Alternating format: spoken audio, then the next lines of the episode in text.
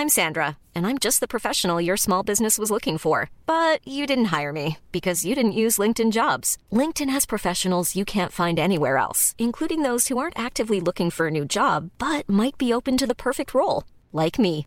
In a given month, over 70% of LinkedIn users don't visit other leading job sites. So if you're not looking on LinkedIn, you'll miss out on great candidates like Sandra. Start hiring professionals like a professional. Post your free job on linkedin.com/people today. Binge Audio. Préparé avec amour et fait avec amour. Salut, c'est Thomas Rozek. Il y aurait un livre entier à écrire, peut-être d'ailleurs a-t-il déjà été écrit, sur cette passion très française pour les conseillers occultes. Toute notre histoire s'est faite avec l'idée reçue que dans l'ombre du prince régnait bien souvent une éminence grise, un stratège qui, loin de goûter aux délices du premier plan, de la mise en avant, de la célébration, préfère amplement le confort de l'anonymat, la discrétion des coulisses, tout en étant intimement convaincu d'être celui qui tire les ficelles.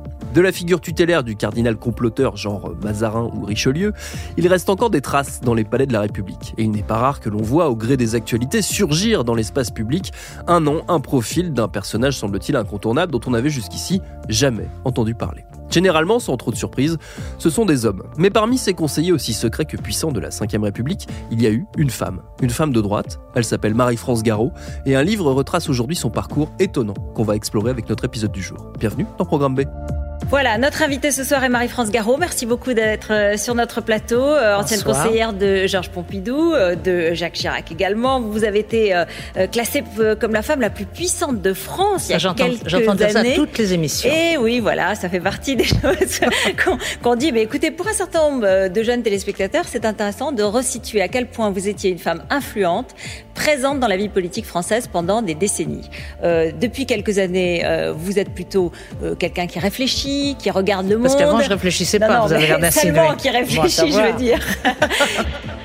Notre invité, c'est Olivier Faye, journaliste politique au Monde. C'est lui qui signe ce livre que j'évoquais à l'instant, qui s'appelle La Conseillère et qui vient de paraître chez Fayard. Je lui ai demandé pour démarrer de nous raconter comment Marie-France Garot, née Marie-Françoise Quintard le 6 mars 1934 à Poitiers, avocate de formation, s'est retrouvée embarquée dans le monde politique auquel elle a consacré presque toute sa vie. C'est par l'entremise d'un de ses euh, professeurs de droit qui s'appelle Jean Foyer. C'est un personnage éminent, euh, très un catholique vraiment euh, euh, c'est des convictions très fortes chez lui, le catholicisme. Il, sera, très opposé, par exemple, à l'avortement qui sera voté en 74. Et donc lui, à l'époque, il est ministre de la coopération euh, de Charles de Gaulle. Donc là, on est en 62. Et donc, elle travaille à son cabinet. Et très vite, Jean Foyer devient une personnalité encore plus importante auprès du général, général de Gaulle, pardon, en devenant ministre de la Justice. Et donc là, pendant des années, Marie-France Garot sera en quelque sorte le bras armé politique de Jean Foyer au ministère de la Justice. Et, euh, et là, c'est vraiment euh, chez elle très fondateur parce que c'est là où elle se fait tout son réseau. Le ministère de la Justice, il y a évidemment beaucoup d'affaires qui passent, donc elle accumule beaucoup d'informations sur beaucoup de gens. Et donc ça, c'est un moment vraiment très important et c'est là où elle se fait repérer par Pierre Juillet, euh, qui est le principal conseiller de Georges Pompidou, qui était alors Premier ministre. Et donc, Pierre Juillet la repère et il va l'embaucher à Matignon en 1967. Et euh, là, euh, à partir de ce moment-là, se forme un couple politique qui va être très puissant et dont on peut parler maintenant. Oui, tout à fait, parce que euh, pendant des années et encore aujourd'hui, quand on parlait de Marie-France Garot, on parlait nécessairement de Pierre Juillet. C'était Juillet-Garot, un peu comme il y a Laurel et Hardy. C'est le, le duo, les deux semblaient indissociables. Comment il fonctionne ce duo? Pierre Juillet, c'est quelqu'un qui est plus âgé que Marie-France Garot. Euh, il me semble qu'elle, euh, ils doivent avoir une quinzaine d'années d'écart. Et alors, Juillet, lui aussi, c'est un enfant vraiment du terroir. Lui, c'est de la Creuse, pour le coup. Donc, c'est un vrai rural. Euh, et aussi, comme Marie-France Garot, pour lui, l'indépendance de la France, euh, le souverainisme, ça, c'est des choses qui lui parlent beaucoup. Euh, il est assez très conservateur, comme Marie-France Garot. Et donc, ces deux-là vont effectivement former un couple politique, ce qu'on appelle les spin doctors, des, éminences grises. Donc, d'abord, ils travaillent auprès de, Georges Pompidou. Et donc, leur travail, c'est vraiment euh, c'est de nature très politique, c'est-à-dire de euh, définir la stratégie politique, euh, voir la communication, de euh, entretenir le lien avec euh, les grands ministres, les grands élus, l'opposition. Ben voilà, c'est vraiment, ils sont au carrefour de vraiment beaucoup de choses. Dès que Georges Pompidou reçoit des ministres euh, et des journalistes à déjeuner, ils sont là et ils sont au courant de tout. Donc, ce qui fait que quiconque en France leur parle se dit, c'est comme si je parlais au président de la République. Donc, ça leur confère un pouvoir vraiment très important. Et euh, une fois que Pompidou euh, commencera à tomber malade, euh, donc, et il mourra en 1974, ils auront l'envie de se créer, entre guillemets, un nouveau président mmh. à servir et, et, à travers lequel régner, entre guillemets, c'est Jacques Chirac. Et donc, il repère Jacques Chirac à l'époque, qui travaillait d'abord à Matignon avec Pompidou, puis est devenu ministre euh, de Pompidou. Et ils se disent là, ils ont un, entre guillemets un cheval de course formidable. Et c'est à, à, ce moment-là aussi, au moment où ils, mettent la main, en gros, sur euh, la carrière de, Jacques Chirac, qu'ils commencent à construire leur image de euh, tueur politique, de, de, de personnalité capable de d'évincer euh, des rivaux potentiels, notamment je pense à l'épisode qui va les opposer à Jacques Chaban-Delmas, qui était l'une des grandes voix de la droite, de la droite gaulliste de cette époque-là, et qui va euh, voir sa carrière s'effondrer alors qu'il se pensait le successeur de, Pompidou lorsque Giscard d'Estaing arrive euh, au pouvoir. C'est vrai que Chaban-Delmas a un destin avorté de président de la République en grande partie à cause de Pierre Juillet et Marie-France Garot.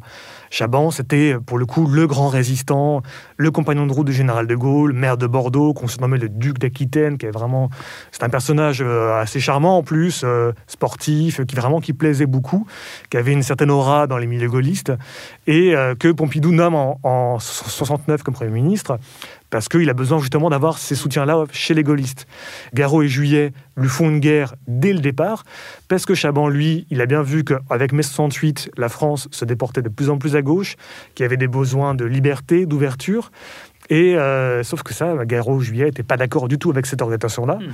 Et cette guérilla aboutira en 72 par le départ de Chaban-Delmas euh, de Matignon, euh, qui sera remplacé par Pierre Mesmer, un personnage beaucoup plus, on va dire, terne, beaucoup plus malléable, que Garot et Juillet voilà, pourront, entre guillemets, tenir bien plus facilement quand Pompidou, euh, quand Pompidou meurt en 1974, euh, très vite, Chaban-Delmas se déclare très rapidement candidat et ça, choque beaucoup parce qu'on se dit mais il n'a vraiment pas de décence, il, pourrait moins avoir une période de deuil avant de se déclarer candidat à la succession de Georges Pompidou.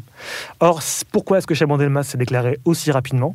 C'est parce que en coulisses, Marie-France Garot notamment, poussait à ce que Edgar Faure, un autre personnage éminent de la, du centre et de la droite de l'époque, se porte candidat. Euh, et, donc, euh, ça fait très peur à, Jacques Chaban-Delmas, qui voulait, entre guillemets, tirer le premier pour ne pas apparaître comme le diviseur de son camp, quelque part. Donc, il a commis, cette première faute de quart. Et ensuite, tout au long de la campagne présidentielle de 74, ils vont continuer comme ça, on va dire, à lui, euh, à lui lancer des petites piques, à lui tendre des pièges, euh, et, ça aboutira jusqu'au coup fatidique où euh, Jacques Chirac, avec euh, une quarantaine de ministres et de parlementaires du, de la droite gaulliste, appelle à voter pour Valéry Giscard d'Estaing, qui est, pour le coup, lui, représentant de la famille centriste. Mmh. Donc c'est une trahison vraiment de Jacques Chaban-Delmas en, en, race campagne. Et là, ce sera un coup vraiment qui sera fatal à Jacques Chaban-Delmas, qui donc sera éliminé dès le premier tour au profit de Valéry Giscard d'Estaing. Après, Jacques Chirac va arriver à Matignon, va devenir euh, Premier ministre. Eux, leur euh, principal souci à cette époque-là, à Garot et Juillet, si j'ai tout bien compris, c'est de créer l'appareil politique qui va aider Chirac à accéder euh, au pouvoir et donc de défaire ce qui était l'UDR jusque-là, donc le, grand parti gaulliste lancé par De Gaulle, pour fonder le RPR, alors, effectivement, ça c'est très important parce que c'est une période en fait vraiment charnière. C'est moi, c'est ce qui m'a vraiment intéressé euh, avec ce livre, c'est que on est à la fin du gaullisme quelque part parce que général de Gaulle meurt en 1970. Pompidou quatre ans plus tard, et tous les grands héros euh, de la geste gaulienne, de la résistance et autres, petit à petit, évidemment, euh, se retirent de la scène, meurent eux aussi. Et on voit apparaître donc une espèce de lutte d'influence pour savoir que sera la droite par la suite. Garot et Juillet ont décidé que ce serait Chirac leur champion, et donc il fallait poser un peu les jalons du chiracisme naissant. Et, euh, donc ça passe notamment par la création effectivement d'un nouveau parti qui s'appelle le Rassemblement pour la République, qui sera créé en 1976. Euh, et, avec une espèce d'immense meeting, porte de Versailles, 80 000 personnes, 150 journalistes, des ambassadeurs du monde entier. C'est un événement parce que à l'époque, la, droite gaulliste, même si euh, elle n'est pas à l'Élysée, reste quand même majoritaire à l'Assemblée nationale. Au Sénat, ça reste vraiment quand même le grand parti français. Et donc là, euh, quelque part, en fondant ce nouveau parti, Garot et Juillet donnent les clés de la droite gaulliste à euh, Chirac, qui était quand même encore à l'époque en concurrence avec quelques barons du gaullisme, type Chaban-Delmas, euh, pour, euh, encore, pour le citer encore une fois. Et entre 1976, donc la fondation du RPR, et 1981, qui est donc l'échéance électorale que visait tout, ce, tout ce, conglomérat de la droite pour remporter l'Élysée, il va se passer énormément de choses, il va y avoir énormément de ruptures qui font que, en 81, c'est Marie-France Garot qui est candidate, en plus de Jacques Chirac. Oui, alors en fait, c'est qu'on est parti d'un point où en 74, Marie-France Garot, c'est vraiment elle qui décide de tout à Matignon. Mm. Ou même le directeur des cabinets euh, de, Chirac de l'époque, j'ai retrouvé des archives où il dit euh, qu'il subit la dictature morale euh, de, Marie-France Garot et que vraiment c'est elle qui décide de tout, qu'elle se rend, elle rentre dans tous les rendez-vous, toutes les réunions. Et vraiment, entre elle et Chirac, c'est une relation à la fois très proche parce qu'ils sont quand même amis, et c'est vraiment des compagnons politiques, et en même temps, elle le domine complètement. Mm. Et on arrive en 76 où elle le pousse à quitter Matignon donc a fondé le RPR. Puis en 77, autre moment très important, elle le pousse, et là vraiment, euh, il a vraiment fallu y aller au, forceps, euh, à se présenter à la mairie de Paris. Mm. À l'époque, c'est la première fois qu'on élit le maire de Paris au suffrage universel. C'est un moment très important parce que à la mairie de Paris, c'est un pouvoir considérable du point de vue financier. Il y a beaucoup d'argent, il y a beaucoup de, fonctionnaires, donc vraiment c'est une place forte de la République. Et donc il finit par se lancer, et donc là contre le candidat de Valéry Giscard d'Estaing, qui s'appelait à l'époque, donc euh, c'était Michel Dornano. Et là, c'est un coup de Trafalgar euh, formidable parce que bah, c'est vraiment un coup porté à Giscard, à son pouvoir qui est, qui est énorme. Euh, cette victoire pour Chirac représentera un tremplin pour toute sa carrière politique parce que c'est vraiment grâce à ça qu'à terme, il finira par être élu un jour président de la République.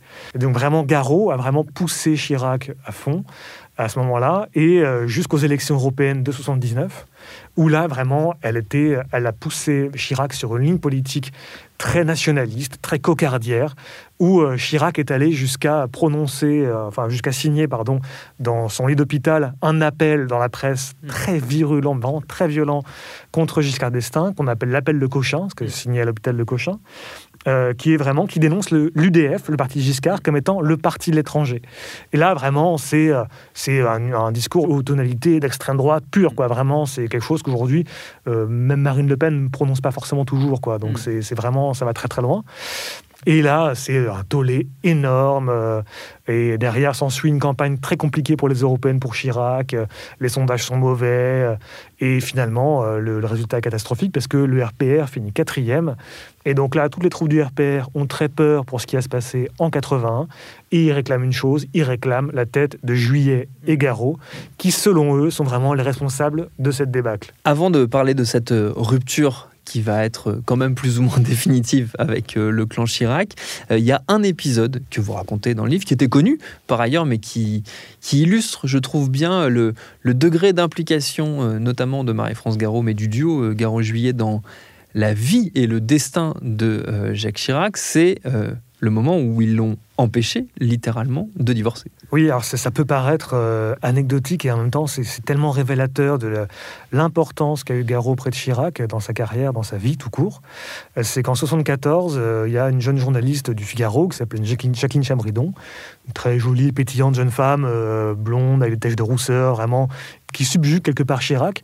Il tombe, il tombe amoureux, vraiment. C'est une vraie idylle qui se noue. C'est pas, c'est pas une petite amourette comme ça en passant. Et ça va à un point où Chirac songe à divorcer. Vraiment, il en parle pour le coup autour de lui. Il en parle à Garot, il en parle à Juillet. Euh, et, là, Garot et Juillet euh, vraiment ne supportent pas cette idée-là, et surtout en particulier Garot, parce qu'elle lui dit, mais dans la France d'aujourd'hui, mm. divorcer, c'est vraiment s'empêcher euh, d'accéder un jour à l'Élysée. Est-ce que un divorcé ne pourra jamais accéder à l'Élysée? À l'époque, il y a quand même l'idée que la France est conservatrice, même si certes, on est en pleine libération sexuelle qui a eu mai 68, le fond, la fond majoritaire français reste quand même effectivement conservateur. Et donc là, euh, c'est euh, une lutte vraiment, mais euh, de, pendant des mois, où Garot fait la guerre à Chirac en lui disant mais il faut mettre fin à cette histoire tout de suite. Hors de question que vous vous sépariez de Bernadette Chirac. Bernadette Chirac elle-même n'est pas forcément au courant de ce qui se passe, mm. mais elle sent bien que son mari lui échappe un peu, donc elle va voir Marie-France Garot, elle fait appel à elle. Et en 76, donc Marie-France Garot va même rompre à la place de Chirac, en allant voir Chabridon, en la convoquant à un déjeuner au restaurant, et en lui disant qu'au nom de la France, renoncer à cette, à cette histoire. Et c'est allé quand même très très loin parce que Jacqueline Chabridon recevait des coups de téléphone de, de dirigeants euh, donc de l'UDR, le parti gaulliste, qui euh, la prévenaient, mais attention, Marie-France Garot est prête à tout, hmm. même à tuer, donc méfie-toi. Et alors, évidemment, Garot n'est pas allé jusque-là, mais euh, moi, plusieurs sources m'ont raconté que une somme d'argent assez conséquente, 500 000 francs, aurait été proposée et offerte à Jacqueline Chabridon pour acheter son silence, pour que cette histoire ne sorte jamais, euh, Jacqueline Chabridon, j'ai eu l'occasion de parler avec elle, elle, dit qu'on ne lui a jamais rien proposé, qu'elle n'a jamais rien reçu. Mm. Mais cette histoire, effectivement, euh, peut sembler incroyable. Qui, qui imagine aujourd'hui un, conseiller politique dire à, Nicolas Sarkozy, François Hollande ou Emmanuel Macron comment euh, gérer sa vie privée? Après l'appel de Cochin de 79 qu'on a évoqué tout à l'heure et la débâcle donc électorale du RPR, c'est la rupture entre euh, euh, Chirac, ce poulain sur lequel ils avaient tout misé, et le duo euh, Garot-Juillet. C'est comme ça qu'ils sont sortis de la grande famille de la droite? Bah, effectivement, là, c'est le moment où, euh, où, Chirac les évince l'un et l'autre. Alors Juillet, lui, retourne vraiment dans sa creuse avec ses moutons parce qu'il a un élevage de moutons. Garot, elle, elle a quand même plus de mal. Euh, alors, elle a été nommée à la Cour des comptes par Pompidou, donc elle a son travail à la Cour des comptes. Mais néanmoins, elle ronge quand même son frein. Elle est encore jeune, elle a, je crois, à l'époque, 40-45 ans. Euh, donc pour elle, c'est pas l'heure de la retraite, clairement pas. Et, et elle a envie un petit peu de prendre sa revanche. Donc très vite, elle revient, elle remonte à Paris. Donc à partir de la rentrée 80, elle apparaît dans les médias et on comprend très vite pourquoi. C'est parce qu'elle veut être candidate à la présidentielle de 81. Donc euh, elle c'est euh, Giscard d'Estaing qui se représente face à Mitterrand et donc face à Chirac également. Et alors tout le monde se demande mais pourquoi est-ce qu'elle est candidate? Est-ce que c'est pas un coup de billard à cinq bandes avec Chirac pour qu'ensuite elle retire sa candidature ou autre? Elle dit non non non pas du tout. Euh, on a, elle dit, je ne roule pour personne, d'ailleurs, je ne suis pas un camion. Et elle dit, on n'a jamais vu euh, euh, l'exigence se retirer devant la, facilité, en, parlant de Chirac. Donc, euh, elle mène sa campagne jusqu'au bout, très compliqué, parce qu'elle a peu de moyens, elle a un accès aux médias qui est très restreint. Pour le coup, là, elle peut voir à quel point le machisme, le machisme de l'époque s'exerce encore, car pour avoir des émissions de télévision, rien que pour elle, c'est très compliqué. On lui propose des débats à trois avec euh, les deux autres femmes candidates de l'époque, Arlette Laguillet et Huguette Bouchardot. Euh, dit vous êtes mignon mais bon euh, chaque homme a droit à son émission tout seul. Pourquoi moi j'aurais pas droit à mon émission? C'est vrai que là pour le coup c'est vraiment heurté au plafond de verre que connaissent très souvent les femmes et encore plus à l'époque euh, et, donc, cette, élection se solde par un, échec cuisant. Elle, mm. J'ai plus le score exact en tête, mais en gros, elle a 1,49%, je crois, des voix. Mm. C'est quelque chose d'assez ridicule. Mais bon, au moins, comme ça, ça leur a permis, effectivement, de remonter un petit peu en selle, de réapparaître sur le devant de la scène, et de, de quelque part, d'essayer de peser un peu sur l'avenir aussi. Justement, euh, l'avenir après 81, c'est quoi pour Marie-France Garot Qu'est-ce qu'elle devient dans ces années 80 euh, puis 90 qui vont voir pour le coup, euh, Jacques Chirac, arriver enfin à l'Élysée elle a, deux grands combats. D'abord, dans les années 80, il faut se souvenir que Là, on est en, plein, en pleine guerre froide. C'est vraiment l'affrontement États-Unis-URSS qui est très fort. Et euh, en quelque sorte, devient un peu une espèce de kremlinologue. Elle devient un peu spécialiste de l'URSS, du, communisme. Elle est farouchement anticommuniste. Et donc, elle passe son temps à la télévision, euh, dans des grandes émissions, pour raconter euh, les, les, plans de Brejnev, Andropov, les uns les autres. Elle fonde un institut de géopolitique qui lui permet de lui ouvrir les portes de l'Élysée, encore une fois, où là, cette fois, c'est François Mitterrand qui est au pouvoir il la reçoit à plusieurs reprises. Sauf que patatras, 89 arrive, le mur de Berlin tombe, l'URSS finit par tomber aussi euh, quelques mois plus tard. Et donc bah là, pour Garot, euh, euh, c'est la catastrophe parce qu'il n'y a plus d'ennemis à combattre. Fort heureusement, elle va très vite s'en trouver un autre qui sera pour le coup son ennemi des années 90, ce sera l'Union européenne. Parce qu'elle, en gaulliste, souverainiste, considère que l'Union européenne vassalise la France, et donc il va y avoir plusieurs épisodes comme ça dans les années 90, très importants elle. La question que pose euh, votre livre, en, très large, c'est aussi ce qui reste de l'héritage de Marie-France Garot euh, aujourd'hui. Euh, ce qui est extrêmement étonnant, et vous le décrivez vous-même, c'est qu'à quel point elle fait encore très peur à sa famille politique à la droite, elle a laissé vraiment l'image d'une femme dangereuse politiquement. Elle n'a pas hésité, Marie-France Garot, c'est quelqu'un qui n'a pas hésité à, a usé de, parfois de la violence, de la menace. Et de tout ça, il en est quand même resté quelque chose. C'est que mm. bah, beaucoup de personnes, même 40 ans, 50 ans après, euh, bah, en fait, gardent de la rancœur envers elle, voire euh, ne la supportent pas la simple idée de parler d'elle. Mm. Euh, Édouard Balladur et Valéry Giscard d'Estaing, que j'avais tous les deux sollicités pour parler, pour me raconter un peu leur le personnage Garot vu de leur, de leur fenêtre, ont refusé de me parler parce que leurs entourages respectifs m'ont dit qu'ils n'avaient que du mal à dire d'elle mm. et qu'ils ne voulaient pas, passer une heure ou deux heures à ne dire que du mal d'une personne. Mm. Et euh, d'autres personnes m'ont dit euh, bon, je veux bien vous parler, mais par contre, il faut que ça reste anonyme, mm. off, parce que on n'a pas envie de, de, de subir, d'avoir à subir les foudres de Garot, parce que même aujourd'hui, à plus de 80 ans, elle reste un personnage très très impérieux, très autoritaire. Elle est encore invitée à la télévision parfois ces dernières années. Et euh, elle pouvait parfois, par un bon mot, euh, simplement vraiment mm. assassiner une personne, euh, sans figuré évidemment, mm. en, plateau. Et notamment, il y a cette formule qui est très célèbre qu'elle a eue sur Jacques Chirac, où elle a dit Je croyais que Chirac était du marbre dont on fait les statues. Il est en réalité la faïence dont on fait les bidets. Mm. Donc vraiment, c'est quelqu'un qui a eu des, bons mots euh, très durs envers beaucoup de gens. Mm.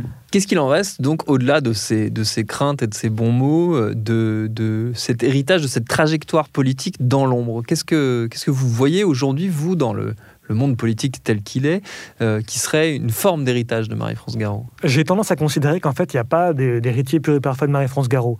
D'abord, et on n'a peut-être pas, assez souligné ça, mais en fait, c'est une femme. Et le fait qu'une femme arrive à un si haut niveau politique, à l'Élysée, à Matignon, à vraiment à former un président de la République qui est Jacques Chirac, euh, c'est inédit à mon sens. Et en choix, on n'a pas vu à nouveau de personnages comme ça sur la scène publique depuis.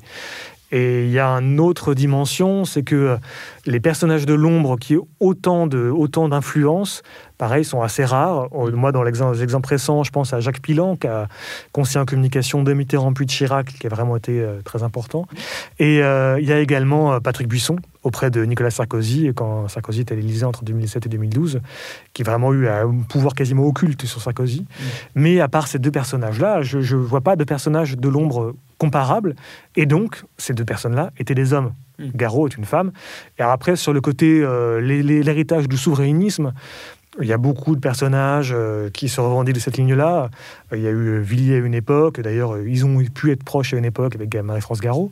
Euh, il y a aussi aujourd'hui Marine Le Pen, qui en 2017 euh, a bénéficié du soutien de Marie-France Garot. Marie-France Garot a fait une interview au Figaro pour dire qu'elle soutenait Marine Le Pen, euh, ce qui pour le coup contrevient à l'idée euh, que les gaullistes peuvent se faire de la politique, parce que le FN a été fondé contre le général de Gaulle. mais donc voilà, le souverainisme de Marie-France Garot l'a porté quelque part en 2017 jusqu'à succomber au nationalisme de Marine Le Pen. Et le livre de notre invité, je le redis, il s'appelle La Conseillère et il est dispo chez Fayard. Merci à Olivier Fay pour ses réponses. Programme B, c'est un podcast de Binge Audio préparé par Lauren Bess, réalisé par Geoffrey Puitch. Abonnez-vous sur votre rapide podcast préféré pour ne manquer aucun de nos épisodes. Facebook, Twitter, Instagram pour nous parler. Et à demain pour un nouvel épisode.